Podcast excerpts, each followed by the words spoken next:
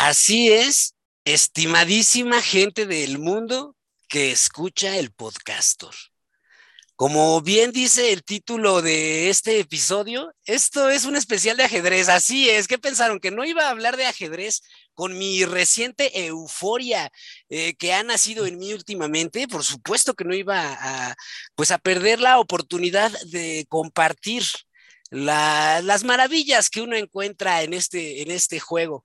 Eh, como en cada episodio me gusta agradecerle a la banda que escucha esto. He de decir que desde hace dos episodios he visto la banderita do Brasil, lo cual me da mucho gusto porque estoy haciendo mis pininos eh, falando portugués. Eu não falo muito portugués todavía, pero aguanten, aguanten la vara, banda, y pues un saludo a el menos 1% que dicen las estadísticas que escucha esto, que está en el podcastor, que eso ha de ser, qué sé yo, uno o dos personas, no sé, les mando un abrazo muy grande, muy grande, no solo a esta banda, sino a toda la gente que escucha el podcastor. Eh, pues la verdad es que es un gustazo poder compartir y charlar con ustedes episodio a, a episodio. Y como siempre, las conversaciones son una sorpresa. Eh, para esta conversación no estoy solo, tengo el gustazo de hablar con una persona que además es mi tocayo.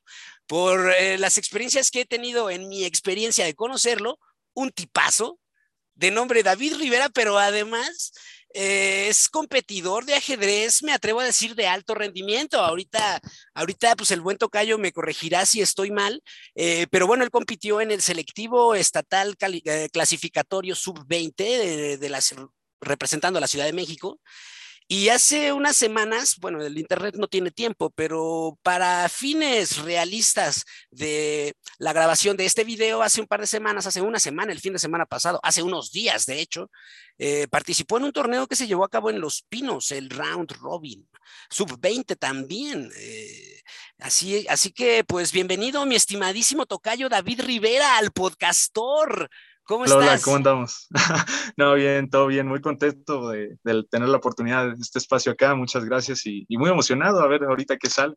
Ah, qué chido, no, pues tú relájate, esto es algo, imagina que es una conversación, eres un hombre joven, de, ¿qué edad tienes? Digo, para competir en el sub-20 me atrevo a decir que tienes no más de 20 años. Eh, sí, eh, tengo ahorita 19 años, ya en agosto, con el favor de Dios, vamos a, cumplir 20. Caramba, y, que sean muchísimos más, mi estimado. Eh, pues ¿Cómo te puedo llamar? Porque yo te digo tocayo porque pues soy un guarro, pero pues ¿cómo quieres que te diga? no, pues está bien, tocayo, David. ¿Sí te dicen David? Ok.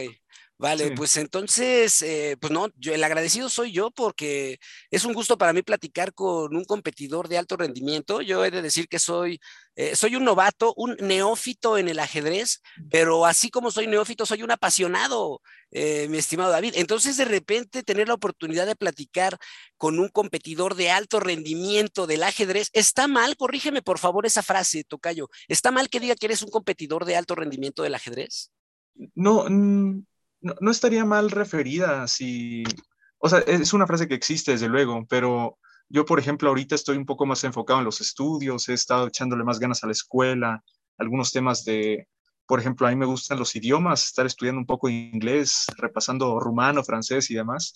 Entonces, ahorita, la verdad, en cosas de ajedrez no he estado muy involucrado como tal. Sí he jugado torneos, sí me considero un jugador quizás avanzado, pero no, en competiciones como tal, o en preparaciones, mejor dicho, de alto rendimiento, de momento no, pero, pero bueno, eh, sí puede ser un jugador avanzado, sí puede ser un jugador fuerte. Y, sí, Eso definitivamente, digo, para ya estar hace un par de semanas en un selectivo estatal, definitivamente te pone pues muy arriba ah, en la cadena alimenticia de los jugadores de ajedrez, ¿no?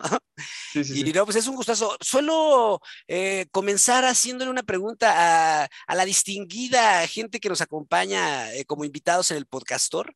Y esta pregunta tú la puedes responder tan concretamente como tú quieras o tan filosóficamente. Te puedes debrayar lo que tú, lo que tú gustes, mi estimado eh, Tocayo. La, esta pregunta es como para hacerle saber a la gente, dime por favor, David Rivera, ¿quién eres y qué haces? ¿Quién soy? Bueno, esa de seguro es una, una cuestión que no, no podríamos responder tan fácilmente, pero... La humanidad lo ha tratado de investigar por años. y seguimos investigando y no hemos llegado, pero, pero bueno, si me tuviera que describir a grandes rasgos, diría que soy una, una persona con, con ganas siempre de aprender, siempre abierto a, a, nuevas posibilidades, tratando de siempre hacerlo lo mejor posible para seguir este, adelante. Eh, ir a alguien resiliente también. La vida luego te pone en situaciones complicadas, luego te da algún bajón, eh, ya sea emocional, físico o cosas que están fuera de tu control, ¿no? Cosas académicas incluso. Pero uno tiene que seguir saliendo adelante, así que me considero una persona resiliente también. Eh, me considero una persona muy sociable, me gusta mucho, mucho hablar con personas que ni conozco o luego así de la nada. Estoy haciendo amigos en, medio mundo, medio mundo me conoce y conozco al otro medio y me gusta mucho platicar, me fascina estar en contacto con las personas, mucho las, las culturas de otros países, en especial de Rumanía y Francia. Eh, y no sé, es algo que, que, disfruto, también me gusta viajar y, y que qué hago, pues este pues soy estudiante, actualmente estudio la carrera de Ingeniería en Transporte en UPIXA, eh, estudio el segundo semestre y también me dedico al estudio y práctica del ajedrez, que es una pasión mía muy, muy grande, al apoyarlo también en torneos y demás. Así que es un poquito de mí. Caramba, no, pues muchas gracias, mi estimadísimo Tocayo. Eh, he de platicar brevemente que yo te conocí hace un par de semanas eh, grabando un torneo femenil eh, al cual tú fuiste patrocinador de este torneo. Yo y mi falta de espíritu periodístico, no eh, me di a la tarea de darme cuenta en ese momento que también eras un competidor, eh, me gusta decir que de alto rendimiento, pero bueno, un competidor fuerte, como tú lo dices, un competidor ya de selectivos. Eh, pero volviendo a este torneo femenil, para mí fue un gran eh, gusto ver que un tipo tan formal, tan joven, tan serio y de un nombre tan poderoso estuviera haciendo esta tan noble obra eh, con la cual pues yo aprecio y respeto mucho, ¿no? El hecho de que de estar apoyando, de dar incentivos. ¿Podrías platicar un poco de este torneo femenil y tu, bueno, pues tu contribución a él? Eh, mi estimado? Claro, eh, bueno, como creo comentábamos ya, ya cuando estábamos en el torneo, eh, nació la idea porque al, bueno, al meterte en el ámbito del ajedrez y demás, naturalmente conoces chicas que juegan. Entonces vas haciendo compañeras, vas haciendo una amiga por ahí y de repente, pues sí, con tu grupo de amigos quieren salir y pues la invitas también, ¿no? O sea, son el grupo de amigos todos y dijimos, oye, pero ¿por qué no habrá querido venir? Y casi siempre eran los mismos motivos, de que la zona eh, de este club era, no, era la mejor, o de que era ya eh, inseguro, que no conocían como tal y demás, ¿no? Entonces te vas dando cuenta que ya era tan común eso entre diferentes, todavía si fueron una o dos, pero ya eran varias. Entonces dices, bueno, aquí hay una, hay una constante, ¿no? No conocen y, se tiene que dar difusión a esto.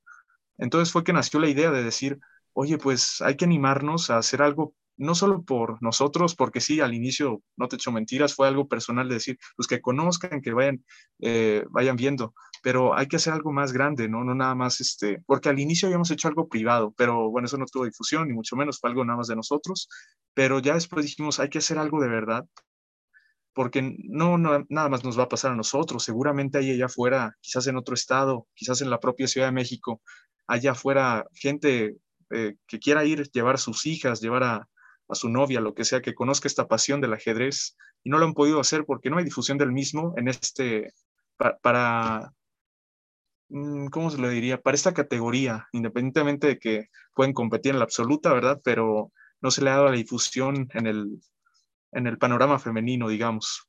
Además, sabemos, eh, y es bien conocido esto por todos, que en el ajedrez predomina la, la presencia de hombres y ha sido así pero en, bueno, haciendo estas pequeñas acciones vamos a poder seguir este, fomentando que más mujeres participen. Así que la principal causa por la que hice este torneo fue, bueno, los dos torneos hemos hecho dos certámenes femeniles ahí en el Club Cuauhtémoc este, ha sido eso, apoyar el ajedrez femenino, buscar que, que, se cree esta comunidad, porque luego muchas veces los hombres tenemos este, nuestro grupito de amigos eh, y jugadores y demás. Entonces sí, que también ellas puedan forjar su, pues, su grupito de amigas, ¿no? Y demás. Entonces esa fue la, la principal razón.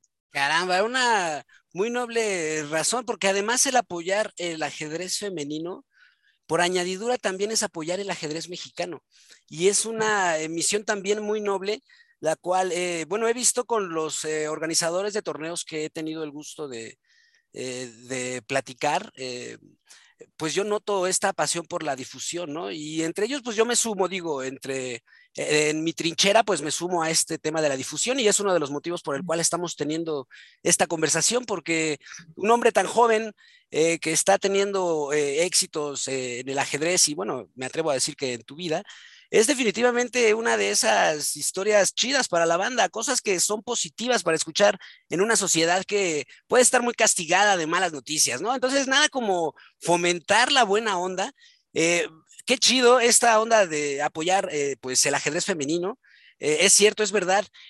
fíjate, mi estimado, vamos a entrar al chismecito, mi estimado David Rivera. Hace unos días estaba viendo en un documental eh, este documental era respecto a ajedrecistas rusos, porque tienen una onda bien loca allá, eh, muy fan de todo, este, de todo este rollo.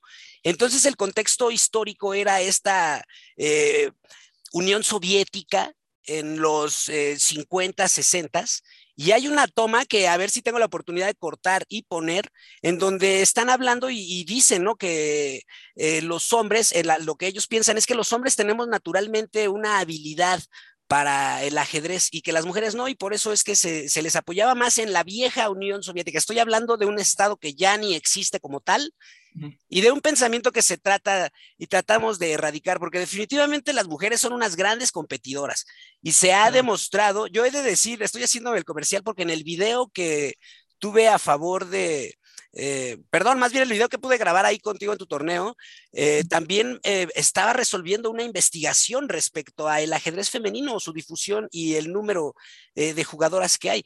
La respuesta a la que he llegado es que totalmente es una cuestión social. Hay estadísticas que demuestran que las mujeres son tan competitivas como los hombres, pero lo que hay no es, no hay tantas jugadoras de ajedrez. Entonces lo que, lo que tú haces es es muy chido. La neta a mí me, parece pues sumamente buena onda y así fue como conocí a mi estimado eh, Tocayo. Caramba. ¿Qué cosas, no, Tocayo? Sí, sí, sí. Y, bueno, una cosita que me gustaría agregar también es esa, y comentaste algo muy interesante, que sí, luego son hasta más competitivas que uno. luego, este, sí, claro. Y, y bueno, una de las cosas que me di cuenta después del primer torneo, dijimos, bueno, ahorita no estamos buscando como tal, o sea, sí que sigan creciendo su nivel, ¿verdad? Las jugadores que vayan y, demás. Y sí es una función, por eso lo hacemos para rating, válido para rating internacional. Es reportado a la Federación Nacional de Ajedrez y también a la Federación Internacional. Pero la función o una de las funciones, quizás la principal, bueno, una de las principales, digamos, es la de aumentar el número de jugadoras precisamente. Más que decir, vamos a dar cursos nada más para mujeres y nada más clases de ajedrez nada más para mujeres. Estamos buscando primero que se haga difusión del ajedrez entre mujeres y ya posteriormente que haya una masa crítica o lo que sea, poder dar asesorías y demás, ¿no? Ya al público en general, ya contando con una mayor cantidad de estas en, pues en los distintos niveles que, que vaya a haber. Venga, pues ojalá y eh, más bien veamos, el trabajo continuo dará resultados y si tú, señorita, que estás viendo esto, anímate a, a, jugar ajedrez, a entrarle a esta onda. Platícanos, por favor, mi estimadísimo Tocayo, ¿cómo iniciaste tú? ¿A qué edad llegó el ajedrez a tu vida? ¿Quién fue el que trajo eh, pues este de Braille a tu juvenil vida? Mm, me acuerdo que aprendí a mover las piezas, pero no de, no de la manera correcta, cuando estaba en primaria quizás, pero, pero bueno, no, no es por supuesto nada, nada del otro mundo. Eso, de, de inicio creo ni sabía mover bien las piezas, ¿no? O sea, tuve que aprender ya cuando tenía 15 años y algo, que me acuerdo ahí, bueno, supongo aquí la, la banda que, que ubique la ESCA Santo Tomás, yo iba ahí a tomar cursos de inglés bueno, pues me acuerdo que en el salón de trofeos de esta escuela había clases de ajedrez y me interesó, simplemente vi ahí la, imagen de, una campeona nacional que se llama Jessica Méndez Tobar, este, y dije, ah, pues a ver, se ve interesante, ¿no? Y ya vi que decía miércoles y jueves, y en primer semestre recuerdo que pues, yo con mis amigos, casi todos ellos jugaban ajedrez, y yo no jugaba, ¿no? Entonces me llamó la atención, dije, ay, no, pues ellos me ganan, quiero, quiero intentarlo, ¿no? Y, fue así, fue en, el año de a inicios de 2018, me parece, que dije, a ver, le voy a dar una oportunidad a esto. Y, fue así, más o menos, que empecé a tomar clases ahí en la, en la ESCA Santo Tomás. De repente, por mi propia cuenta, ya en el semestre de septiembre a diciembre de 2018, dije, ah, le voy a echar ganas ya por mí mismo y empecé a hacer táctica, a ver videos y tal. Y, y ya fue un poquito así. Me lo tomé ya más en serio en 2019 cuando pues dije, oye, mira, estoy, no estoy jugando tan mal, me está yendo más o menos bien. Empecé por ahí a obtener algún, algún buen lugar en algunos torneos rápidos y blitz. Entonces dije, bueno, estamos, estamos progresando, le voy a seguir echando ganas. Y como todo trabajo tiene, tiene su premio, puede ganar un Interpolitécnico ya en 2019. Después, en 2019 igual jugué mi primer torneo clásico. Son, para los que no sepan eh, o que no estén muy envueltos en este mundo, en ajedrez tenemos tres ritmos, el clásico, rápido y blitz. Clásico es un ritmo bastante lento, donde normalmente se tienen 90 minutos por jugador más 30 segundos de incremento por jugada. El caso, pude jugar mi primer torneo, digamos, serio, eh, era clásico y ya, bueno, no, me fue un poquito mal, pero bueno, estábamos empezando. Y ya fue en 2020 que, que me empezó a ir mejor, quedé en el clasificatorio delegacional de la alcaldía Cuauhtémoc, en el estatal fui clasificado al round robin final de, ese año, 2020, en la categoría sub-18 y ya este, en el sub-18 en round robin final no me había ido tan bien, pero, pero bueno, fue una bonita experiencia y ya estar entre los seis mejores de la Ciudad de México en mi categoría fue, fue lo mejor. Y... Perdón, dale, dale, dale. sí, sí, sí, íbamos a ir al Nacional de Villahermosa, pero nos pegó la pandemia, ¿no? Y, y así fue como estuvimos en la rodada un rato.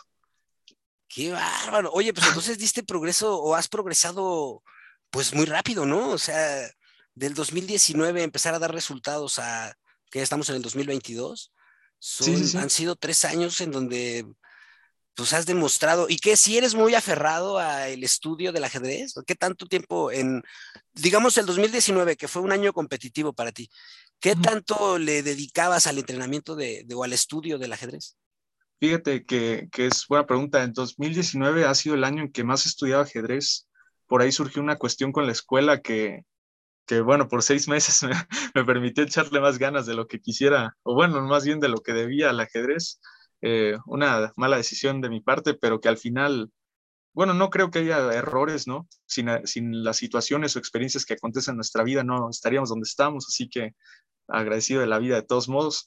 Pero sí, en 2019 ha sido el año que más fuerte le di al ajedrez. Me acuerdo, incrementé mi nivel bastante ese año y desde entonces ya no ha sido tanto el entrenamiento, sino la práctica y la constancia de, bueno, lo que ya sé y, e ir mejorando poquito a poquito. También no, nada espectacular porque hay cosas en, en, la vida de uno que a veces no permiten disponer de tanto tiempo como es la escuela, la vida social y demás, ¿no? Entonces, pero sí le seguimos echando como quiera, de todos modos ahí, ahí le andamos dando. ¿Y cuentas con algún eh, grupo, eh, no sé, eh, clases, profesores, coaches, no sé cómo, cómo se maneje en el ajedrez, que te apoyen en este desarrollo competitivo? Más que nada amigos, siempre, siempre he sido alguien que sea mejor con amigos. Maestros como tal creo no, no he tenido, salvo cuando estaba aprendiendo, hacía mover un poco y demás, pero, pero sí, más que nada con amigos, entre nosotros hemos ido escalando nuestro nivel, porque a veces estamos al parejo y de repente uno rebasa al otro y así nos íbamos. Entonces ha sido ir compitiendo con el grupito de cuatro o seis amigos.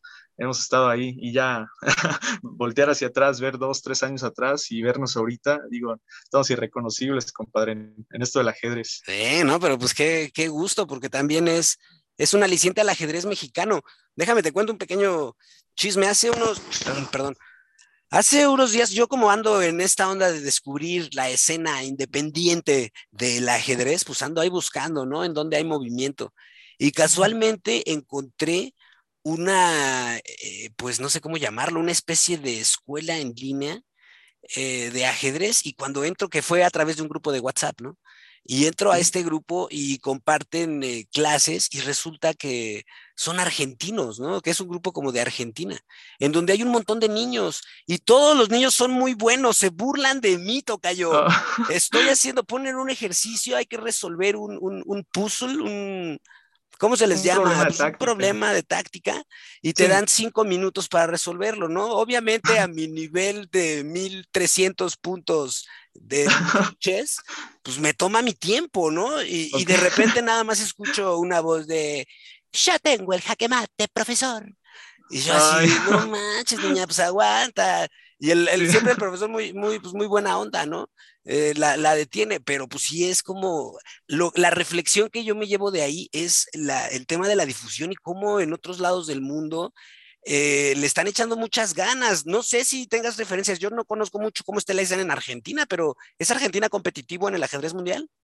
Sí, claro, desde los mejores, este, probablemente en Latinoamérica, ¿no? O sea, quizás me atrevería a decir después de Cuba, obviamente, porque Cuba está, está muy arriba. Muy arriba ¿Cuáles pero... serían las potencias? Eh, en Latinoamérica. Ajedrez, en América, toda América. ¿Quiénes son en los toda chinos? América, bueno, en primer lugar, sin duda está Estados Unidos, eh, porque ya ves que se la pasan naturalizando luego jugadores. El más reciente, uno muy famoso, Levon Aronian, que era jugador armenio hasta hace un, un par de meses.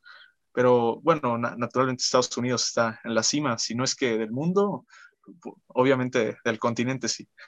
Luego estaría quizás Cuba. Cuba es también una cuna de ajedrecistas, un buen de grandes maestros y, y fuertísimos jugadores, fortísimos jugadores.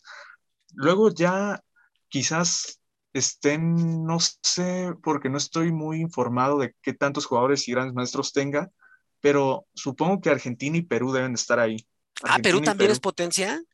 Perú, claro, es, o sea, hay jugadores durísimos que luego dices, tienen 1500 ellos ahí, pero vienen acá y a todos se los revientan, ¿no? O sea, son jugadores durísimos.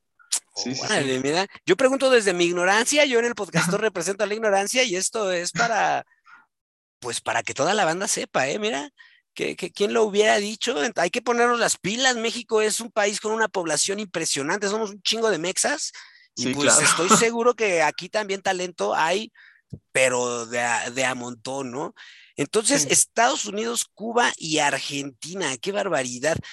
A ver, vamos a platicar de un ajedrecista de cada uno, uno acá locochón. Estados Unidos, ¿qué, ¿cuál es tu, un ajedrecista que te guste, uno representativo del gabacho?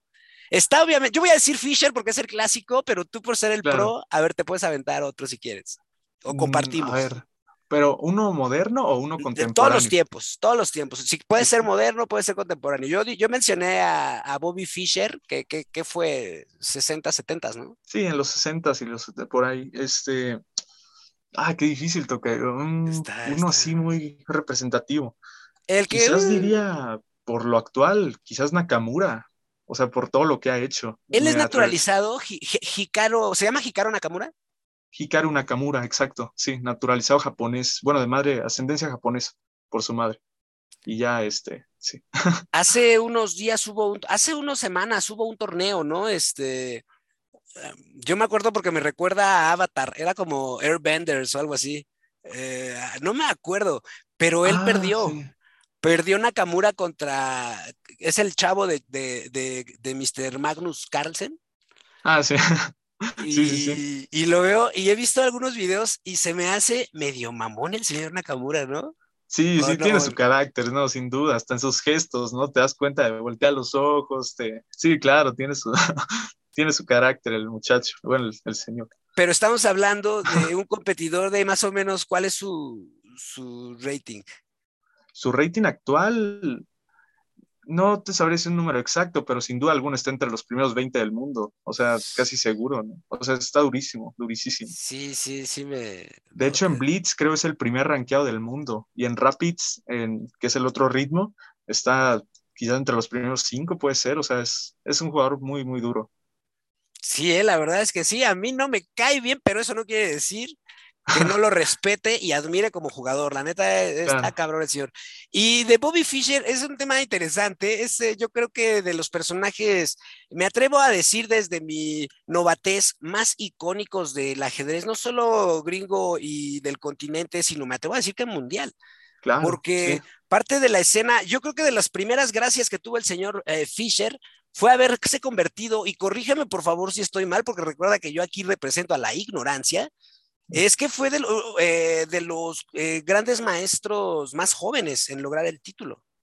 Claro, sí, sí, de hecho en su época él fue el maestro, el gran maestro más joven que hubo, hasta que por ahí me parece Judith Polgar, precisamente una dama creo lo superó, pero pero sí, eh, Robert James Fisher había sido el gran maestro más, más joven hasta su época. ¿A qué edad lo habrá logrado? ¿Unos que 14, 15? quizás 13, 14 por ahí. Sí, no, el dato sinceramente no me lo sé, pero sí, sí que fue muy, joven, Digo, la verdad es que sí lo hizo joven y después Bobby Fischer, pues bueno, termina rompiéndola totalmente, ¿no? O sea, empieza a ganar las cosas a nivel nacional, eh, deja la escuela, según tengo entendido, y se dedica a, pues, a jugar ajedrez. Su único, sus intereses eran el ajedrez, exclusivamente el ajedrez. Se dice que pues ni, ni, ni las mujeres le atraían tanto como el ajedrez por decirlo de una manera decente. Eh, entonces, era uno de estos genios eh, locos del ajedrez y algo que a mí me gusta es lo que viene después, ¿no?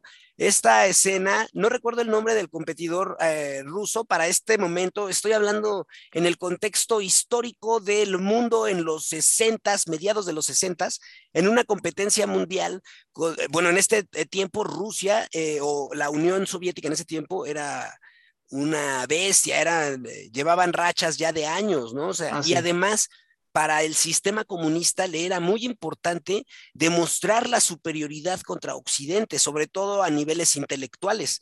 Entonces, eh, temas como el ajedrez, como el ballet, eh, como ciertas artes que en Rusia se les da, el patinaje, por ejemplo, en hielo, eh, se les da un apoyo impresionante eh, y en ese entonces también era a modo de mostrar la superioridad intelectual del pueblo ruso, perdón, del pueblo soviético en ese entonces. Entonces, eh, Bobby Fischer de repente llega así medio loco y se avienta un tiro contra el mero mm. merengues. Boris Spassky. Boris Spassky, que qué apellido, cómo me laten los apellidos de aquel lado del mundo. Spassky suena así como de respeto, qué tranza, pinche Spassky.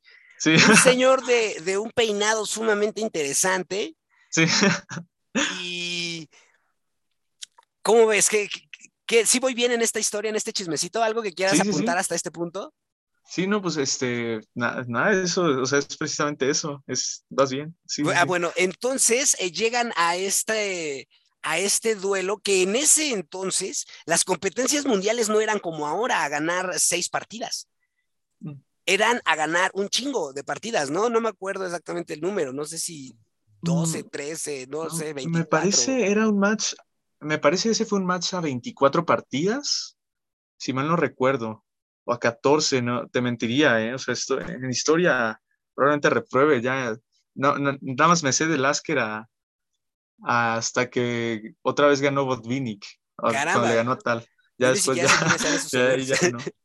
No, este, en historia estaría reprobado, pero me parece que tenía que, se juega un cierto número de partidas, te mentiría si eran 14 o 24, pero era alguno de esos dos números y ya el que quedara con mayor puntaje dentro de esas partidas era el que ganaba. Y, lo interesante de esta contienda fue todo el chismecito alrededor del juego, ¿no? Porque de repente Bobby Fischer se puso medio loco y empezaba a tener exigencias medio ¿cómo las dirías? Extrañas, curiosas. extrañas o curiosas, ¿no? Como por ejemplo empezó a pedir que no hubiera gente. Empezó a pedir que alejaran a las cámaras, que, que, jugaran las cámaras. No recuerdo en los primeros juegos, de repente ya los juegos se empiezan a hacer sin gente y en un mm. cuarto, ¿no? Y empieza... Sí, fue, era una sala como, tenía una, otro uso esa sala, no era naturalmente eh, un estrado ni, ni, mucho menos, no era una sala pequeña, no era, no era la gran cosa y precisamente también decían mucho eso de Fisher, ¿no? Que era una persona con problemas psicológicos porque las cámaras le hacían excesivo ruido, o sea, sí eran ruidosas, las cámaras de la época naturalmente lo eran, pero todo esto de que se quejaba de que, ay, es el, foco, las cámaras, la gente, digo, pues ya también, ya si quiere también la pluma, ¿no? Para destaparla, ya, ya también hace mucho ruido, el calzado, no sé, pero, pero sí, o sea, Fisher tenía, y quizás por ahí he visto algún video que, no recuerdo bien, pero tenía problemas, tenía problemas psicológicos serios. Era muy, no alucinado, este, ¿cómo se dice? Paranoico, ¿no? Paranoico, exactamente. Sí, luego pensaba que había micrófonos en sus, en sus teléfonos, ¿no? En su habitación, que había micrófonos en, en la habitación en general, dentro de los muebles. dicen que destrozaban los teléfonos, ¿no? Para observar si había o no algún tipo de aparato electrónico ahí. Y, sí, o sea, era muy, pero también en tiempos de guerra, porque estaban en guerra, ¿no? No era una guerra como la, de Rusia y Ucrania ahorita, pero es, pues era una guerra fría, o sea, tenías que estar también a las vivas porque no sabes por dónde o qué objetivos mediáticos qué objetivo trae el otro. Entonces, eh, bueno, si si estuviéramos en su situación, quién sabe qué haríamos nosotros, pero al menos desde aquí, desde afuera, sí dices, ay, exagerado un poco este compa, ¿no? Sí, desde afuera y con la perspectiva del tiempo. Y no solo eso, con el paso de la historia, porque después eh, gana, eh, le gana a Spassky, que también tiene su momento en donde se la, se la regresa, cual juego de ajedrez, pero de la vida. Dice, ¿tú estás de mamón? Bueno, pues ahora yo también ando de mamón y que revisen las sillas. Y manda a Spassky a revisar las sillas y lo único que logran descubrir los investigadores eh, con un arduo trabajo fueron dos moscas.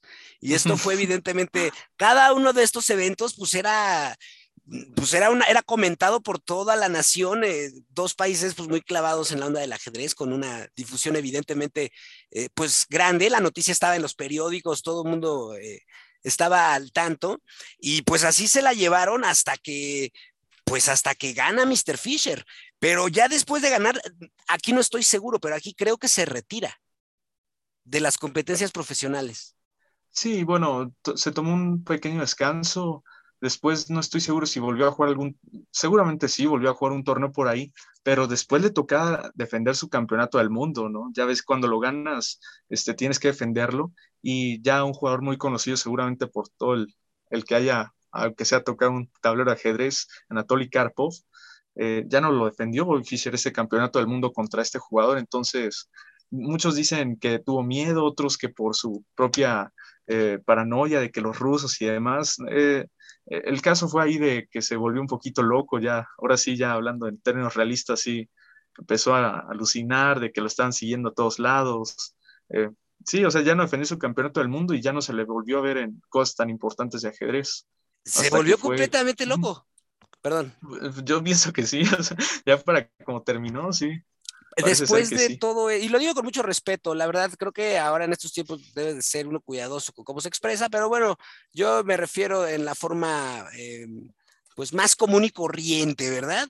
Pero a lo que me refiero es que sí se estaba alterado mentalmente, porque después eh, él le tira, empieza a tirar odio a los judíos y al gobierno americano. Él eh, niega, ya cuando niega eh, este juego contra, para defender el título contra Anatoly eh, Karpov, él ya se va y, de repente creo que hay uno en donde no me acuerdo cómo está la onda. Hay un documental muy bueno que, les recomiendo a todos en donde viene todo esto. Y él escupe en el tratado que le dicen, le dice el gobierno gringo, si tú juegas, te vamos a castigar. Eh, no puedes este, jugar en no sé qué territorio, no sé cómo estaba exactamente la onda, pero están las escenas de cómo él rompe, ya estoy hablando de un Bobby Fischer ya grande, ya, eh, y él escupe la, el tratado, lo rompe, ¿no? Y de ahí vive en el exilio, vive en el exilio muchos años, creo que en Finlandia o en un lugar. Ah, en Reykjavik, Islandia. Islandia. Se va al retiro ahí en donde vive, pues ya con, acabo de leer una anécdota en una de estas informaciones en donde hay una anécdota que dicen que él iba a una biblioteca a pasar lo más desapercibido posible. Ah, ¿en serio? Ajá, y que iba, que eso hacía en los últimos años de su vida hasta el último, en donde ya lo empezaron a reconocer y a invitar a juegos. Hay una anécdota en donde lo invitan a, a, hacer un comercial por un millón de dólares, creo que para promocionar un shampoo, y él lo rechaza, dice, no, yo no uso ese shampoo, a mí no me gusta, ¿para qué? Y le valía gorro el dinero. O sea, era un genio, pero entre la, era un genio porque fue el gran maestro más joven, estuvo en competencias muy cabronas, pero la verdad es que sí, después tuvo esta cuestión, eh, pues, de mental, sí. sí, de mente, ¿no? Sí. Y después, pues ya desafortunadamente eh, muere en el exilio, creo que ni siquiera se entierra en Estados Unidos. Eh, y, termina la leyenda de Bobby Fischer. Qué, qué bueno está el chismecito de Bobby Fischer, ¿no, Tocayo? Sí, no, pues tiene una vida, eh, sobre todo por las cosas que están ocurriendo a su alrededor en toda su vida, ¿no?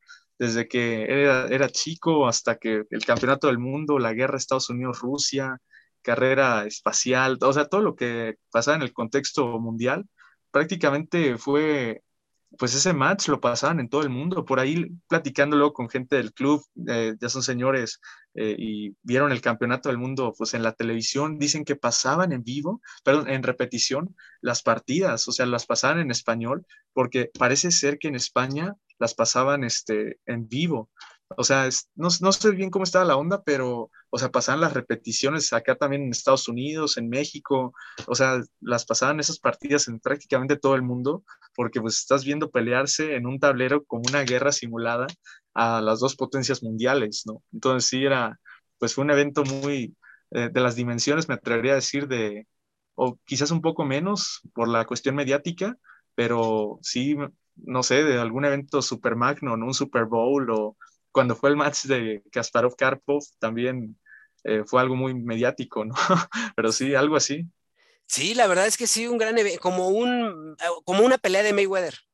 Ándale, puede ser. Acá contra Mayweather, contra un ruso acá, pero en ese contexto político que mencionas es muy importante, porque se estaba este contexto de la Guerra Fría en donde los líderes gringos, o bueno, de la Unión Soviética y los gringos estaban pues en esta continua competencia, eh, la competencia intelectual era muy, muy importante y que de repente llegue un cuate medio hippie para la época y los de Braya a todos, sí fue sumamente, eh, pues remarcable. Saludos al señor Bobby Fischer, donde quiera que esté con mucho respeto. pues era bravo, era bravo el señor Fischer. Y, y ahorita que decías Anatoly Karpov también, otra gran historia. Este cuate se avienta el tiro también, este, porque él quería ganar, dice, yo quiero ser campeón, ¿no? Y cuando no quiere jugar el Bobby Fischer dice, ¿qué onda? Pues cómo le voy a hacer, ¿no? Y, sí. y también le, le, gana a todos y fue un campeón por mucho tiempo, Anatoly Karpov. Hace poco vi un juego de él con el rey, ¿cómo se llama? Rey Enigma. Ah, Rey Enigma en un programa de la televisión española, sí. Sí, Anatoly Karpov sigue vigente, es un hombre que además es economista de profesión. Después, eh, a él se le vinculó eh, con el gobierno soviético precisamente cuando está, él tiene una competencia para contra otro ruso muy bueno que se llama Víctor Kor, Korchnoi. Kornoy. Esa historia es mi favorita del ajedrez. Me gusta más incluso que la de Bobby Fischer. Que la de Bobby Fischer me parece una gran historia. Sí, la de Víctor, eh, pero se me olvida el nombre, muy cabrón. ¿Víctor qué? Korchnoi. Bueno, es que la CH ahí se pronuncia como J. Bueno, Korchnoi, vamos a decirlo. Es muy interesante porque este hombre eh, se revela ante el sistema de la Unión Soviética. Hay otro documental que les voy, les voy a dejar toda la información que está aquí en documentales que he visto en YouTube, en donde viene todo este chismecito y está re bueno, porque Víctor eh, se revela hasta cierto punto contra, la, contra el sistema soviético, ¿no? Y el sistema lo empieza a no apoyar. Los grandes maestros que podían apoyarlo les quitan, los mandan a otros lados o les quitan este, bueno, vamos, la forma para ayudarlos, mientras a Anatoly Karpov tenía todo el apoyo, ¿no? El apoyo del sistema, él fue el, el, consentido. Y también tuvieron esta batalla que me gusta en el ajedrez y ahorita me gustaría preguntarte si en la vida real se da estos, estos duelos psicológicos abajo del tablero. Me refiero, por ejemplo, lo que en este caso había, estaba el chismecito de que, por ejemplo, eh, Víctor Kosnoy pensaba que Karpov y todos los soviéticos le mandaban a un psíquico para que lo perturbara.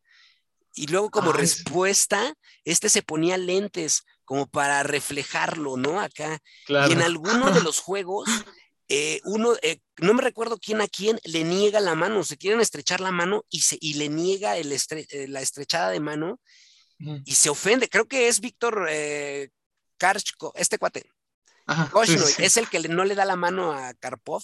O, no, no, no, viceversa. Karpov no le da la mano, ¿no? Porque había ofendido a Rusia, a la Unión Soviética. Y entonces, este, está esta guerra abajo del, del, tablero muy cabrona entre estos dos. Al final gana Karpov. Sí. Pero él dice, Víctor, eh, escribe un libro que se llama El ajedrez es mi vida y él, él dice algo muy bonito en imágenes que está, él dice que, su, que ahí empieza a disfrutar el ajedrez, después se va a jugar a Argentina, gana algunos torneos, o sea, sigue vigente, ya no más a competir a ese nivel, pero siguió vigente y siendo feliz, alejado del régimen soviético. Es la historia del hombre que solo peleó contra un sistema. Contra toda la Unión Soviética. Sí, y ganó perdiendo. Víctor Korchnoi. ¿O cómo? Korchnoi. Korchnoi. Sí, como sea. ¿Cómo viste esa? No, pues esa no me sabía todo el contexto, ¿eh? Ahorita me acabas de iluminar muy... para que luego digan que nada es la ignorancia, y aquí también se aprende. Venga, no, pues un gustazo. Todo eso está en documentales muy chidos que vi. Es que te digo que yo soy este, tengo mis 1300 eh, que suben y bajan, pero la pasión está ahí, ¿eh? Y me gusta mucho pues, el contexto histórico del ajedrez porque de repente te encuentras estas historias o te encuentras historias de otras leyendas. Mencionábamos a Cuba y ahí está el mismísimo, no me sé el nombre, pero sí el apellido, Capablanca. Ah, José Raúl, claro. José Raúl, saludos a mi tío Raúl y a José Raúl Capablanca también, por supuesto. Sí, sí, sí. Otra gran historia, ¿no? Toca yo, un hombre, ¿qué, qué opinas de, de, qué nos puedes decir de, de, del señor Capablanca? Pues eh, he escuchado incluso audios de, de él hablando así, a, dando explicaciones o lo que sea. Oye, Hay una entrevista un que le hicieron de su opinión sobre Max Sewe, que era un jugador, me, me parece un jugador holandés. Eh, el caso le están pre preguntando, no, hombre, habla bien, bueno, voy a decir, habla bien mamón el vato. O sea, sí, ¿cómo? Imítalo. Bueno, Capablanca bueno, era muy, o sea, tenía un carácter, si luego decimos de Nakamura, este Capablanca era como, bueno, este juega más o menos decente o eh, con todo respeto y ya después le echaba toda la bola de chingadazos en sus jugadas, ¿no? Está, este está mal por esto, su posición es un cáncer, o sea, tonteras, bueno, no, no tonteras, pero sí, este, los recriminaba muy feo, digamos, sí era bastante presumido el, el señor Capablanca, pero supongo que también debió ser así por la época, ¿no? Ya ves, todos iban de traje y sacos y se llevaban sus sombreritos de, de pingüino, por ejemplo, me acuerdo, bueno, no es que haya estado ahí, por supuesto, pero viendo fotos y demás, este, llevaban hasta sombreros de, como de copa pingüino, ¿cómo se dicen esos? Los que llevan acá los grandotes, ¿no? Sí, sí, sí, no sé cómo se les diga, pero sí, los bombín Ajá, los, tal los vez, ubican. no lo sé, pero sí. Sí, sí, sí. O sea, llevaban de eso, ¿no? Todos muy formales, todos muy propios. Pero fue porque la escuela, en la escuela rusa, en el ajedrez, la mayoría o prácticamente todos los que se criaron en esa escuela llevan siempre saco o van muy propios porque le tienen respeto al juego ciencia, porque dicen, vamos a hacer deporte intelectual, así que hay que mantenernos pulcros, eh, o sea, vernos cultos y vamos a ejercitar la mente. No estamos yendo a, a nadar ni a correr para andar llevando camisas o playeritas, entonces nos tenemos que ir de, de traje, ¿no? Entonces, esa es la escuela rusa, ahí para, por eso se vestían así. Pero sí, Capablanca, volviendo a la pregunta, pues se, se veía como un tipo muy presumido, ya en su juego, pues daba valor a sus palabras, ¿no? Porque sí era buenísimo. Tenía, tenía una técnica que para su época, ¿verdad? O sea, digo, a veces me fascino tanto de que eso fue hace 100 años, ¿no? O sea, el campeonato del mundo Alekin Capablanca 2000, o sea, en 2027 se cumplen 100 años de eso, wow. el campeonato de 1927 de Buenos Aires. Digo, hace 100 años y nos sigue dando clases ahorita a todos nosotros, ¿no? Le llevamos 100 años de ventaja y aún así él, él era buenísimo y bueno, me, me, fascina su nivel, su comprensión del ajedrez como tal, era algo nato, sin duda alguna.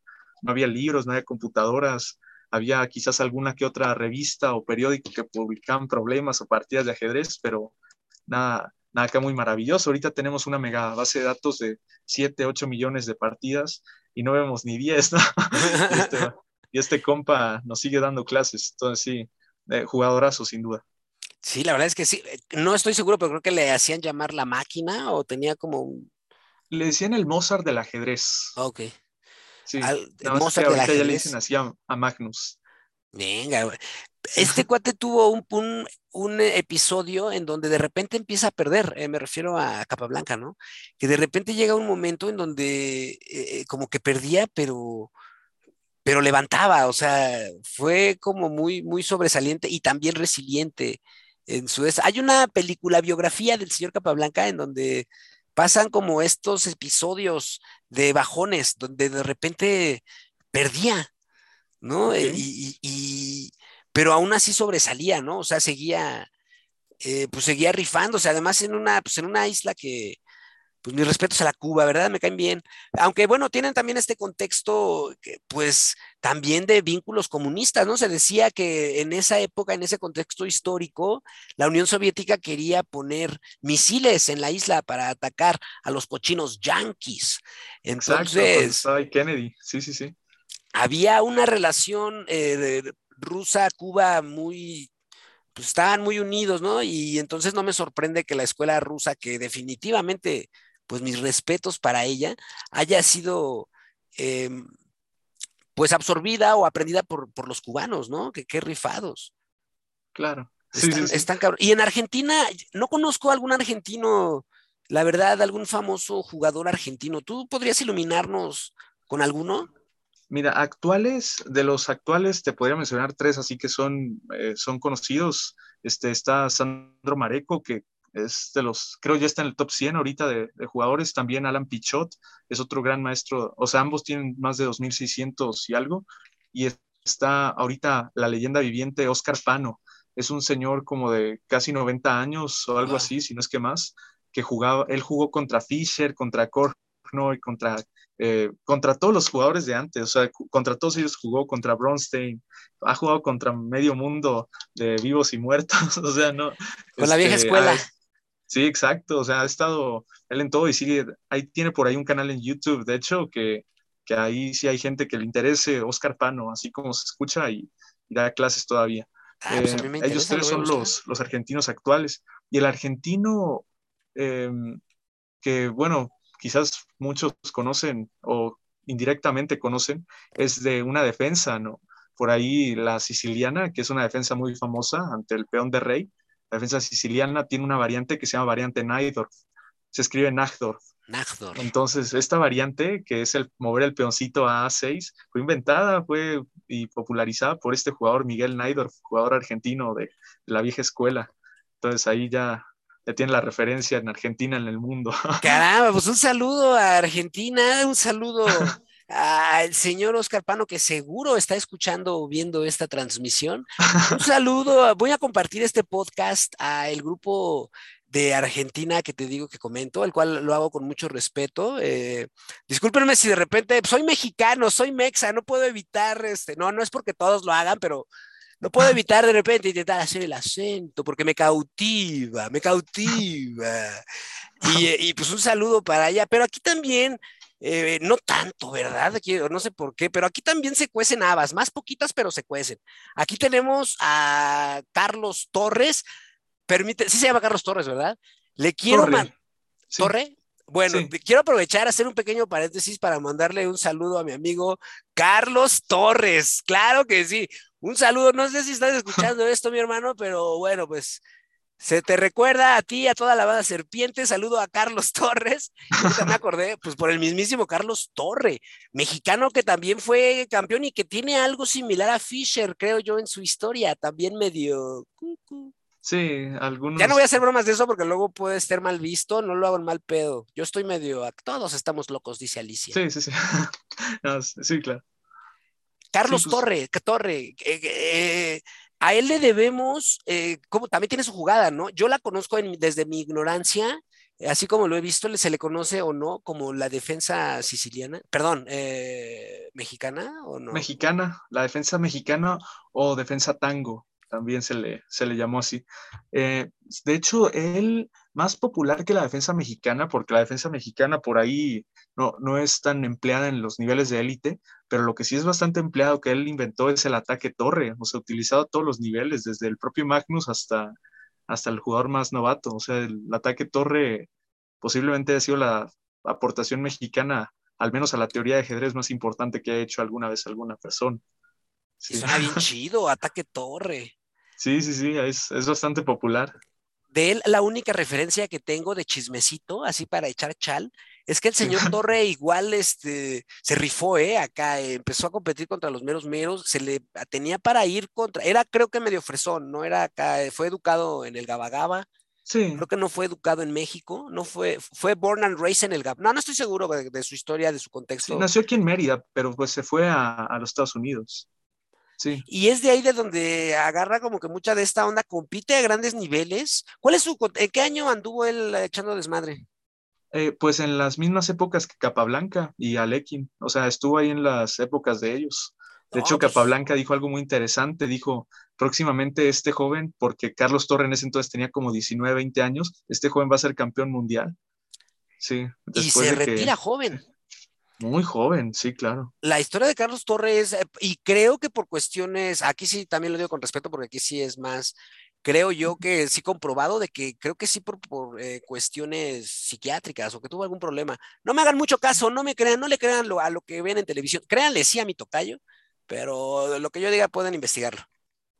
Lo del problema este, psiquiátrico, no, estoy, no me acuerdo. No he hecho mentiras, no me acuerdo, pero pero sí, había sido algo mental, eso es sin duda, sí había sido algo mental, la razón, motivo o circunstancia por la que se retiró del ajedrez. Algo similar a Morphy, ¿no? Que de Morphy no me sé, yo siempre que me he escuchado Morphy y siempre ah, pienso en la ley de Morphy. Ah, el programa, claro. Eh, no, existe esta ley de Morphy que dice que si algo sale ah, mal, sí, ya, puede salir peor. Que si algo malo puede pasar, que si algo malo, que si piensas en algo malo o algo así, eso malo puede pasar. O sea, sí, sí, lo que tú malo que estás pensando en ese escenario, la ley de Morphy dice que sí es real. Sí. Podría ser peor. Entonces, siempre que dice a Morphy, yo pienso en ese, pero ahí sí, este, ilumíname, toca yo quién. Tengo lo único que sé es que es tal vez del siglo XIX, XX, y que era gringo, de Estados Unidos. Sí, era, era estadounidense. Eh, nacido para jugar ajedrez, sin duda alguna. O sea, era el mejor jugador del mundo, tanto que a los años que tenía era sin duda probablemente el mejor jugador de la época en todo ese siglo, o sea, era del siglo XIX, es alguien de los años 1800 y tantos. Eh, se fue a Europa muy joven a retar a todo el mundo, a todas las repúblicas y a los países fue, entonces, y les andaba ganando a todos, ¿no? Hay una cafetería en Francia que no me acuerdo cómo se llama, eh, o sea, fue el nombre, es famosísima, ha sido la cafetería donde todos los mejores jugadores de aquellos años iban a jugar ajedrez. Y, y bueno, le ganó a todos, ¿no? O sea, se quedaron fascinados, ¿cómo no conocemos a este muchacho? ¿De dónde viene? ¿Quién es? Se entera Stoughton, que era un jugador mamoncísimo, como la mera chingada ese güey. Este, se entera el cabrón de que, oye, hay un jugador duro. Y por ahí también en el ámbito están Steinich, Anderson. Entonces Murphy le gana a Anderson y pues dicen, ah, chica, le ganó Anderson, pues este quién es, ¿no? Y entonces, pues Murphy, pues va con Stoughton, ¿no? Pero Stoughton era un excusero, ponía pretexto tras pretexto tras pretexto, tanto que Murphy se terminó regresando a Estados Unidos porque ya no podía costear su viaje allá en Europa. Y ya, eh, por alguna situación, no estoy muy seguro, fue mental, esto también, eh, con todo respeto, ¿verdad?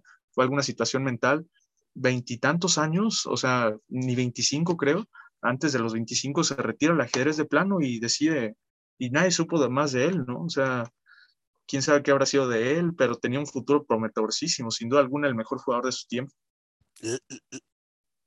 Sí, la verdad es que sí, y pues esperemos que haya más. Yo estoy sorprendido de, del potencial que hay en el ajedrez mexicano.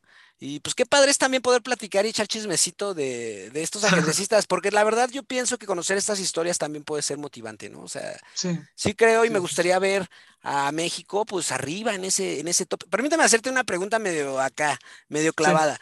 ¿El deporte es un ajedrez, es un juego o es una ciencia? El ajedrez me parece que tiene un poco de todo tiene su parte de juego porque al final busca entretenernos, nos, nos gusta y lo hacemos por pasión, nos, nos gusta jugar, ¿verdad? Pero puede ser una ciencia porque tiene sus grados de estudio, tienes que estar eh, demostrando que es lo mejor, porque en el ajedrez no hay nada dicho. Si hubiese algo dicho, todos diríamos, ah, bueno, esta es la mera jugada y acabaríamos en empate siempre. O ganarían siempre las blancas o siempre las negras. Entonces, es una ciencia porque necesitas estar experimentando, necesitas estar comprobando si esto funciona, haciendo prácticas, que son las partidas. Y también lo veo como un arte, porque también tiene su, su parte ahí de artístico, cuando ves un mate en no sé cuántas, lo que sea. Y si tuviera que considerarlo algo, una sola cosa, quizás le pondría como deporte, porque en el deporte hacemos práctica, hacemos, eh, estudiamos, ¿verdad? O sea, estudiamos y ponemos en práctica lo que estudiamos, ¿no? Entonces estamos entrenándolo. Hacemos algo similar en el ajedrez. Cuando estamos estudiando la apertura española, por poner un ejemplo, la ponemos en práctica en nuestras partidas y así es como la estamos entrenando, por ende nos estamos fortaleciendo y somos mejores ya en ello. Entonces lo pondría como un deporte simplemente por eso, porque requiere práctica, de estudio, entrenamientos y, por supuesto estar en competición, ¿no? Eh, lo pondría como deporte, al ajedrez, más que nada. Esa ha sido una duda existencial que he tenido eh, por mucho tiempo. Y me, muchas gracias por, compartir esta, esta respuesta conmigo y con la gente que llegue a escuchar el, el poderosísimo podcastor, que He de confesar, en este momento me voy a balconear. En este video, aquí me di cuenta que, mi tocayo es un tipazo. En este video que fui a grabar al torneo que tuviste a bien de patrocinar y organizar, tuve un accidente en donde no llevaba mi cámara, no tenía cámara ni forma de grabar audio. Ese video para mí fue todo un reto, un gran aprendizaje para mí, ya en lo personal, por el tema de la cámara, de repente quedarme sin los recursos para lo que había ido, ¿no? Dije, pues yo vine a grabar y no tengo con qué. Y ahí entré en pánico por un momento, pero ante todo hay que mantener la calma. Y entonces eh, la manera de resolverlo fue pedirle de favor aquí a mi tocayo que me prestara su teléfono para grabarlo. Sí, me prestó el audio. Por lo cual te agradezco mucho por ese detalle. La verdad, Tocayo, hasta hace unos días incluso me volvió a pasar la copia de ese audio. Ah, sí. Tipazo. Ahí me di cuenta que eras un tipazo. Siempre puedes confiar en un David y te agradezco. Te agradezco mucho por, por, por, ese detalle y también aquí por tu presencia en el poderosísimo podcastor. ¿Cómo te estás sintiendo con esta charla de ajedrez, mi estimado? Súper comodísimo. Podría seguir toda la, la, tarde, de no ser por, por mis clases, lo que sea, pero eh, comodísimo, comodísimo. Me gustó mucho. Que bueno, la verdad no quiero quitar mucho de tu tiempo, pero sí quiero seguir hablando de ajedrez. Eh, porque creo que el ajedrez tiene muchos eh, temas. ¿Cómo andas de tiempo? Pues ahorita en, en media horita entro a mi clase, pero, pero bueno, tenemos un ratito todavía. bueno, para no, no, pues no, no perjudicar tus, tus actividades. Yo la verdad es que he tenido muchas ganas de hacer, tenía muchas ganas de hacer y de seguir haciendo. A mí me gusta la cuestión de la difusión. Me he dado a la tarea de ir a clubs de ajedrez y pretendo ir a más. Y ojalá y algún día eh, me puedas, no sé, eh, presentar a alguno o, compartir este podcast con algún entrenador, con algún eh, maestro internacional, con alguien con quien podamos platicar y seguir difundiendo de esta misión Sería un placer. Ojalá y también haya más personas que se quieran sumar a hablar de ajedrez, por supuesto. Eh, originalmente pensaba hacer el primer podcast con la primera persona que conocí en este ambiente, que fue el estimadísimo Roberto, no sé su apellido, la verdad, el que organiza los torneos de. Ah, Iván Pantoja, uno de lentes que. Creo que. Hace torneos por Mercado Moctezuma. Ándale, un saludo para, el, señor Roberto. Por cuestiones de eh, de calendarios, pues no hemos podido concretar una grabación, pero afortunadamente tú tuviste a bien darnos tu experiencia, mi estimadísimo Tocayo. Qué buena onda, la neta. No, no ah, estoy muy agradecido. Eh, nuevamente reitero el, espacio, la oportunidad de estar aquí, externar un poquito de cómo me introduje, si a alguien le sirvió de inspiración o le interesó algún tema, siéntase con toda confianza de aquí, eh, preguntar luego o en algún comentario, lo que sea y, aquí vamos a seguir de todos modos. Eso está muy chido. Oye, y permíteme hacerte ahora una pregunta. A mí me ha dado mucha frustración y eso me envuelve a otra pregunta. De repente el desarrollo, el crecimiento, el progreso en el ajedrez. Hace rato mencionabas dos aspectos interesantes, las prácticas a través de las partidas y la táctica con, los puzzles y todo eso. ¿no? ¿Son estas las mejores técnicas para mejorar? ¿O cómo se mejora? ¿Cómo se desarrolla uno en el ajedrez? ¿O solo jugando? Jugando mil partidas Qué buena pregunta. Mm, lo vería como, como, ¿qué puede ser? Como el ejercicio quizás. Mira, por ejemplo, al inicio vamos a poner a alguien que, no ha hecho ejercicio nunca, ¿no? Entonces tiene que estar pues saliendo a caminar, eh, estar muy seguido haciendo ejercicios, pues esto de, de en su casa y demás, ¿no? Entonces, pues es como en el ajedrez, más o menos así. Tienes que estar primero jugando puras partiditas con lo que sabes, aprendiste ya mover las piezas, más o menos como que te das la idea con algún jugador que es mejor que tú, eh, etcétera, ¿no? Y ya llegas a cierto nivel en el ajedrez cuando eh, ya no eres un principiante ni un novato, ya eres un aficionado que, que puedes como comenzar a competir, ¿no? No nada más que son partidas casuales y demás, sino dices, bueno, me voy a animar a jugar mi primer torneo, a ver, vamos a ver qué sale te animas y es como que comienzas en otro mundo, porque es completamente diferente el ajedrez de alguien principiante y novato a alguien que ya se va a, poner las pilas un poquito, a, hacer, a tratar de ser mejor día a día en este, en este ámbito. Entonces vas haciendo un poco de táctica, cada vez más difícil, desde luego, vas subiendo tu nivel a través de analizar tus partidas, que es algo importantísimo, algo vital, que, que si no analizas tus partidas, ¿para qué juegas tantas? ¿no? Puedes jugar 10, 15 partidas y analizarlas y tener todo el conocimiento de estas partidas que hacer mejor en las próximas, pero si juegas 10.000, pues, y no las analizas, de nada sirvieron. Luego también, además de hacer táctica y analizar tus partidas, creo que algo muy importante es estar al tanto de, de tu repertorio, de tu repertorio de aperturas. También en el ajedrez tenemos aperturas, tenemos defensas, sistemas y demás.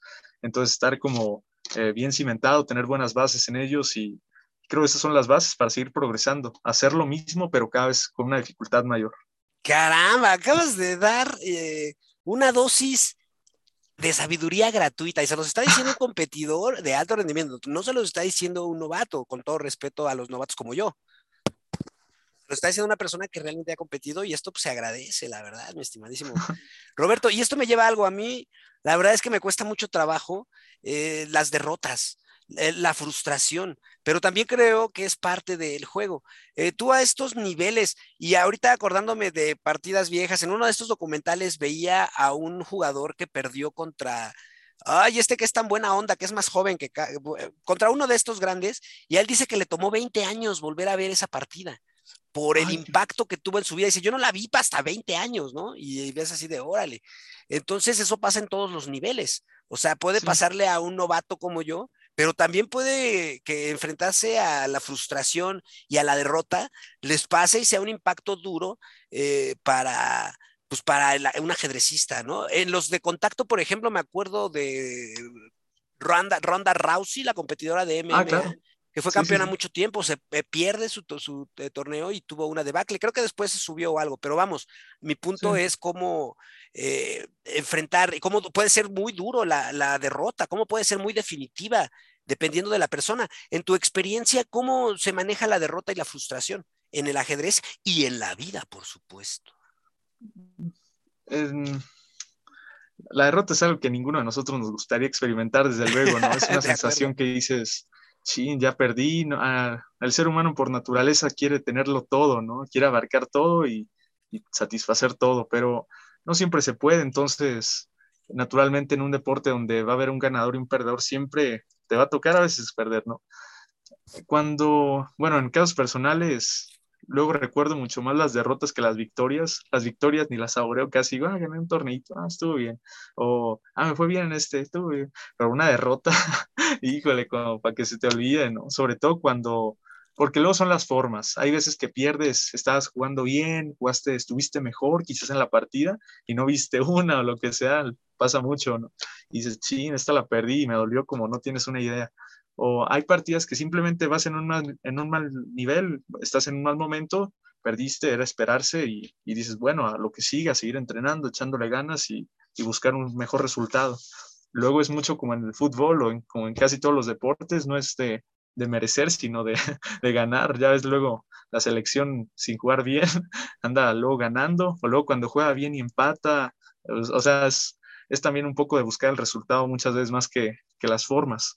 No obstante, la derrota en ajedrez luego es muy dura porque estás ahí concentrado un cierto tiempo, largo tiempo, y exprimes tu esfuerzo, imprimes tu cálculo y, demás, ¿no? Más habilidades. Y luego perder y dices, ching, pues me superaron intelectualmente, ¿qué hago? Anteponerse a una derrota no es tarea tan fácil, sobre todo si no estás eh, como muy acostumbrado a la competición. Anteponerse a una derrota puede ser, puede representar de inicio una, eh, pues sí, una decaída en tu ánimo, de decir, ay, ya perdí. Pero una de las cosas que necesita un buen ajedrecista para, y en toda la vida en general, para anteponerse estas cosas, para sobreponerse a ellas, es primero que nada ser autocrítico, decir, a ver, pausa, nos vamos a calmar, no voy a criticar, decir, ay, qué mal jugué, ¿por qué no vi esa? ¿Cómo perdí con ese? O sea, ponerse primero en pausa, tranquilizarse y también en la vida, cuando algo nos va mal, ay, me corrieron de la chamba, a ver, calmo, no, no voy a ir a aventarle su madre a este güey. Eh, me calmo, eh, luego de una partida, me cercioro de que las cosas que hice, pues estuve consciente de ellas, no hice nada por inercia, así, porque pues ahí también ya sería trabajar en nuestra concentración, ser autocrítico, decir, a ver, ¿en qué cosas voy a trabajar? No me, en esta posición no me concentré, mi apertura fue deficiente, tengo que trabajar en ella, eh, tengo que estar quizás trabajando más mi táctica porque no vi esta buena jugada, tengo que estar pues más atento, ¿verdad? Entonces vas sacando esas, esas cosas que son objetivos. Al final, en la vida, si te pasan cosas malas, hay de dos, ¿no? La agarras como experiencia o simplemente fue una mala actuación y no aprendes nada. Entonces, si la agarras como experiencia, dices, este aprendizaje, este y el otro, y vamos a echarle, ¿no? Eh, hay una partida muy dolorosa, te platico así rapidísimo, una anécdota personal. Copa, Copa Revolución, o Copa, Copa Revolución, diciembre de 2021, la última ronda, no se me olvida, era la mañana. todo me había salido mal ese día. Me acuerdo, no había agua en donde me estaba quedando, este, no, los chilaquiles a los que yo iba no llegaron, eh, o sea, todo me estaba yendo a la chingada ese día. Llego a mi partida, estoy ganado, tengo alfil y peón de más. Él tiene torre y tres peones, yo tengo torre, tres peones, otro peón extra y un alfil. Para no hacer el escolto tan largo, pierdo esa partida. O sea, tengo una hora y algo en el reloj, pierdo la partida, salgo, o sea, en, casi en lágrimas, no, no tanto así, pero voy a inscribirme a la Copa Independencia de este año 2022 para pagar mi inscripción anticipada. Justo estoy en la fila, soy el siguiente en pasar y dicen, ya se acaban de, terminar las inscripciones. No, imagínate yo cómo me sentía. Fue el peor día de mi vida, pero precisamente es eso, ¿no? De analizar, dices, bueno, a ver, me voy a enfriar tantito y, y hay que seguirle echando ganas, porque si uno se rinde, al final se queda ahí y aquí en la vida sigue todo avanzando y uno no se puede quedar estancado. Totalmente de acuerdo. Y qué, qué bonito mensaje, la verdad, ¿no? La verdad me parece, me parece más que, que, remarcable, mi estimadísimo. Estoy muy contento de poder platicar contigo. Espero que sea la primera de muchas conversaciones. Ya no te pregunté cuál eh, y cuál termina siendo tu jugador de ajedrez favorito, el tuyo, personal, de todos los tiempos. Mi jugador de ajedrez preferido, Alexander Alekhine, sin duda alguna. ¿Por qué? ¿Por qué? ¿Qué es lo que te agrada de este jugador? Me agrada mucho porque de inicio fue el primer jugador al que seguí. Fue este cuando me introduje a lo del ajedrez en YouTube, me acuerdo, hay unos videos de un canal llamado Reidama, de el campeonato del match, por, el match por el campeonato del mundo en Buenos Aires, precisamente que platicamos Alejín contra Capablanca. Y ya me gustó, simplemente me llamó mucho la atención su estilo, sus combinaciones, eh, un jugador completísimo, además era espía, espía doble, creo, era alemana, alemán, ruso, francés. Entonces, este, eh, algo loquísimo, muy interesante su vida además. Órale, pues está bueno, está bueno ese, ese, ese Oye, y, de, y sin revelar tus, tus secretos ni nada, ¿cuál es tu apertura favorita? O sea, sin acá dar tu información táctica que pueda ser usada por tus rivales, pero ah. algo que puedas así platicar respecto a, algo táctico que, tú disfrutes o que caracterice tu juego. ¿Te consideras un jugador agresivo, más posicional? no, sí, me eh, ¿Cuál es tu... Dime, dime. Ah, no, este, pues sí, me considero un jugador más, este, más técnico. Antes era un jugador muy agresivo, pero ya ahorita, eh, entre más vas subiendo, no puedes irte todo a los chingados porque el riesgo es muy grande de perder, también de ganar, ¿verdad? Pero el, hay que tener balance siempre en todas nuestras, nuestras cosas. Entonces, ahorita muy técnico. Yo creo, sí me gusta atacar, sí me gusta jugar rápido, pero, y enérgico también, pero cuando hay un momento de pausa en la partida, no es de que diga, ay, tengo que desesperadamente aventar este peón o aventar esta pieza, sino, o sea, creo soy, soy un jugador que sí me gusta meter energía, pero en, en momentos clave, y eso lo agradezco mucho a, a, mi personalidad, sé cuándo hay que pausar las cosas y si sabes que aquí creo que tenemos que, que frenar, hacer una maniobra y vamos a seguir con todo después. Así que diría técnico, agresivo, si lo vamos a poner así. Pero esa es una gran virtud, ¿eh? Ser moderado es una gran virtud que Aristóteles eh, remarcaba mucho y pues qué chingón que, pues que está en ti, mi estimadísimo, mi estimadísimo Tocayo. Ya vamos a terminar con este, con este episodio también para eh, poder continuar, pero espero que podamos hacer eh, otro episodio. ojalá y también, así como tú, que más personas se quieran sumar. La idea de esto es difundir, es apoyar a los jugadores, que haya más crecimiento y así como tú tienes eh, pues esta buena onda de dar premios, porque no lo mencionamos, pero diste premios que tú pagaste, o sea, hubo incentivos económicos. Sí. En, lo cual pues es algo muy remarcable y de una persona que pues tiene 19 años, él es un hombre muy joven y eso pues eh, desde mi trinchera lo que a mí me, me, bueno, o me he dado a la tarea es de ir y buscar los lugares en donde se juega, tratar de, de difundir lo más posible y conversaciones como esta, pues definitivamente dan en el clavo, creo yo, para este fin. Entonces espero, espero que, se repita. ¿Vas a seguir jugando a nivel competitivo? ¿Cuándo es tu siguiente competencia, Tocayo? Eh, la Copa Independencia es en septiembre, por ahí del 14 al 18, por ahí, o sea, en esas fechas de, de la Independencia Nacional. Pero mi próximo torneo quizás sea el Nacional de Chihuahua, que va a ser en Semana Santa, ya en abril.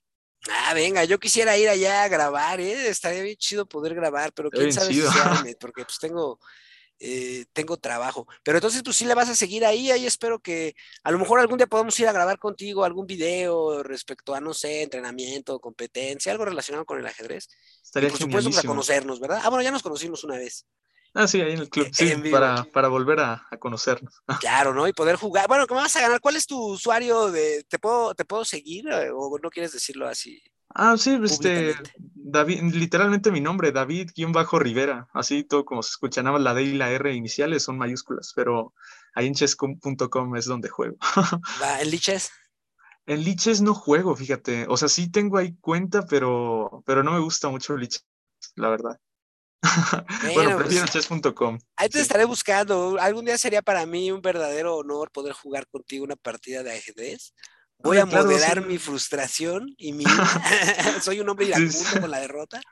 Eh, pero no, no, no, definitivamente es el aprendizaje lo que todos buscamos, no solo en el ajedrez, sino en la vida. Y pues ya vamos a concluir este episodio, no sin antes hacer una bonita dinámica que pues que se me ocurrió de repente un día hacer. Ah, pero permíteme hacerte otra pregunta que no se me había ocurrido hacerle a la gente hasta ahorita.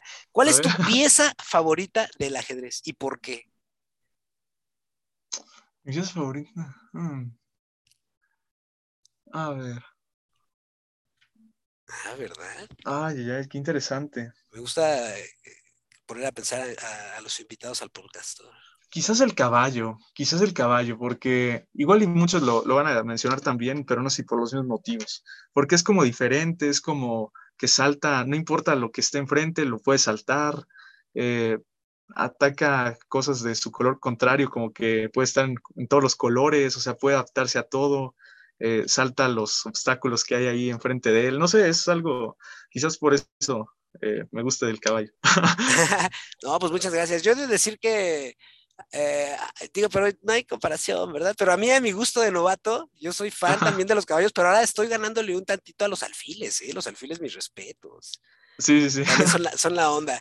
Pues bueno, mi estimadísimo, estoy acá, permítame hacer un pequeño conteo. No me debo de callar porque esto principalmente es de audio. Cuatro, cinco. Muy bien. Eh, hay una pequeña dinámica antes de terminar, mi estimadísimo Tocayo. Eh, la he denominado a falta de creatividad eh, la he denominado como la dinámica de palabras rápidas, lo cual su nombre indica de qué va la dinámica. Yo te voy a decir eh, una palabra eh, o concepto, por lo general son palabras o nombres o lo que se me ocurra, y tú, pues di la primer palabra que se te ocurra. Si la palabra te detona una historia en la cual tú quieras elaborar, pues adelante. en caso de que no, pues nos seguimos. Y es así, son unas cuantas preguntitas. ¿Y cómo ves? ¿Te rifas? ¿Tienes alguna duda? Vale, sí, claro. Muy bien. Claro, claro. Ahí te va la primera. Politécnico. Eh, mi escuela. Eh, Copa Revolución. Torneazo. Alexander Alequín. Eh, inspiración, jugador preferido, alguien, un maestro. Copa Independencia. una aspiración muy grande y un torneo que me gusta mucho. Derrota algo que conozco muy bien y que, aunque no es placentero, es el único método de aprendizaje. Victoria. Algo que disfruto moderadamente. Bobby Fischer. Eh, respeto, muy grande admiración. Judith Polgar. Excelente jugadora, además de que es referente al ajedrez femenino. David Rivera. Eh, alguien que le gusta aprender, que, siempre busca conocer gente nueva, cosas nuevas y, trata de hacerlo lo mejor posible, aunque no sepa cómo, pero en el camino lo va a encontrar. el podcastor. Exacto, el podcastor, pues un programazo, me gustó mucho la entrevista y, esperando que el podcastor precisamente me vuelva a invitar aquí, me gustó muchísimo, en muchísimas gracias. El agradecido soy yo. Y bueno, pues con esto básicamente vamos a terminar para no tomar mucho el tiempo. Eh, muchísimas gracias, Tocayo, eh, David Rivera. Un gustazo platicar contigo. En verdad, espero que esta sea la primera eh, de muchas conversaciones, a lo mejor de una que otra colaboración que nos aventemos. Para mí sería en verdad un honor. poder platicar contigo ya eventualmente en uno o dos días, si no es que al ratito mismo voy a, a subirlo a Spotify para que lo escuches y si quieres compartirlo, pues sería muy chido eh, también, mi estimadísimo David. Eh, y pues algo con lo que te quieras despedir, un mensaje para que la banda le entre al ajedrez, mujeres, niños, niñas, todo el mundo. Que el ajedrez es algo a lo que, sin, mira, hay, hay varias cosas. Luego dicen, ah, es un juego muy intelectual, es nada más para gente muy lista. Eh, el ajedrez es un deporte más. Les digo, en el fútbol, al final también, aunque no lo quieran ver, hay táctica, hay posiciones, hay todo esto. Entonces, en todos los deportes tenemos que pensar, entonces el ajedrez no es la excepción, solo que aquí el, contacto como tal es nada más con las piezas, ¿no? Eh, que le den una oportunidad es algo muy bonito, tiene una comunidad eh, preciosa, o sea, las personas luego son muy, muy tranquilas, todos nos llevamos muy bien, tenemos nuestros, o sea, nuestros pros también, no nada más así de que tengamos que ser tímidos todos o lo que sea, no, es un prejuicio muy gacho. Eh, denle una oportunidad, es algo de lo que no se van a arrepentir, además que tiene beneficios a la salud mental como tal, sobre todo en niños, ¿no?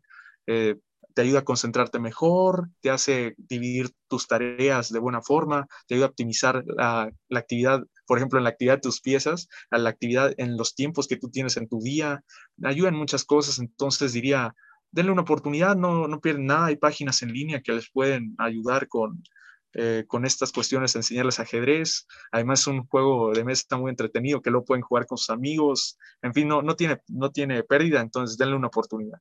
Claro, yo me uno a eso porque además es una pelea, es de, literal una pelea callejera sin compasión. Eh, pero intelectual, en donde no te ensucias eh, ni te rompes los huesitos. Pues muchísimas gracias, eh, mi estimadísimo Tocayo. Eh, no, por favor, no, no te vayas exactamente ahorita, nada más detengo la grabación, me despido de la banda y ya me despido de ti ya eh, fuera del podcastor, ¿vale?